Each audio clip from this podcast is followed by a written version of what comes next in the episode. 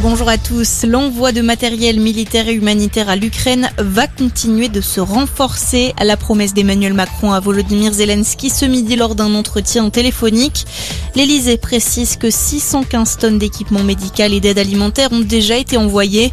La mission d'experts français pour enquêter sur les crimes de guerre commis par les forces russes va également se poursuivre.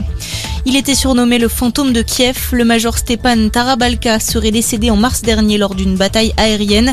Selon le journal britannique The Times, le pilote avait été érigé en figure de héros national après avoir abattu six avions russes le premier jour de la guerre. Son identité avait été tenue secrète à tel point que des doutes planaient concernant son existence. Dans le reste de l'actualité, ils se sont donnés jusqu'à demain soir pour se mettre d'accord. Dernière ligne droite des négociations à gauche pour les législatives.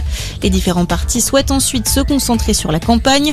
Dans un entretien au JDD, Jean-Luc Mélenchon s'est dit optimiste sur la possibilité de nouer des alliances. Ferrero lance une plateforme de réclamation suite aux nombreux cas de salmonellose liés à la consommation de produits Kinder. La marque présente ses excuses dans un communiqué.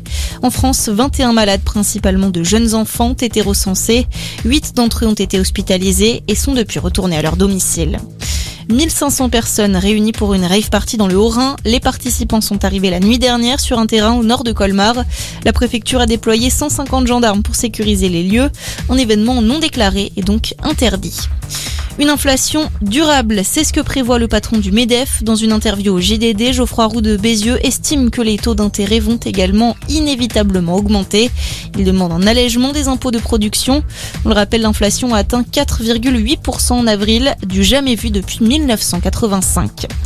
Et puis le foot, deux matchs au programme de la 35e journée de Ligue 1. Lens accueille Nantes à 17h et à 21h Rennes reçoit Saint-Etienne. Bonne journée à notre écoute.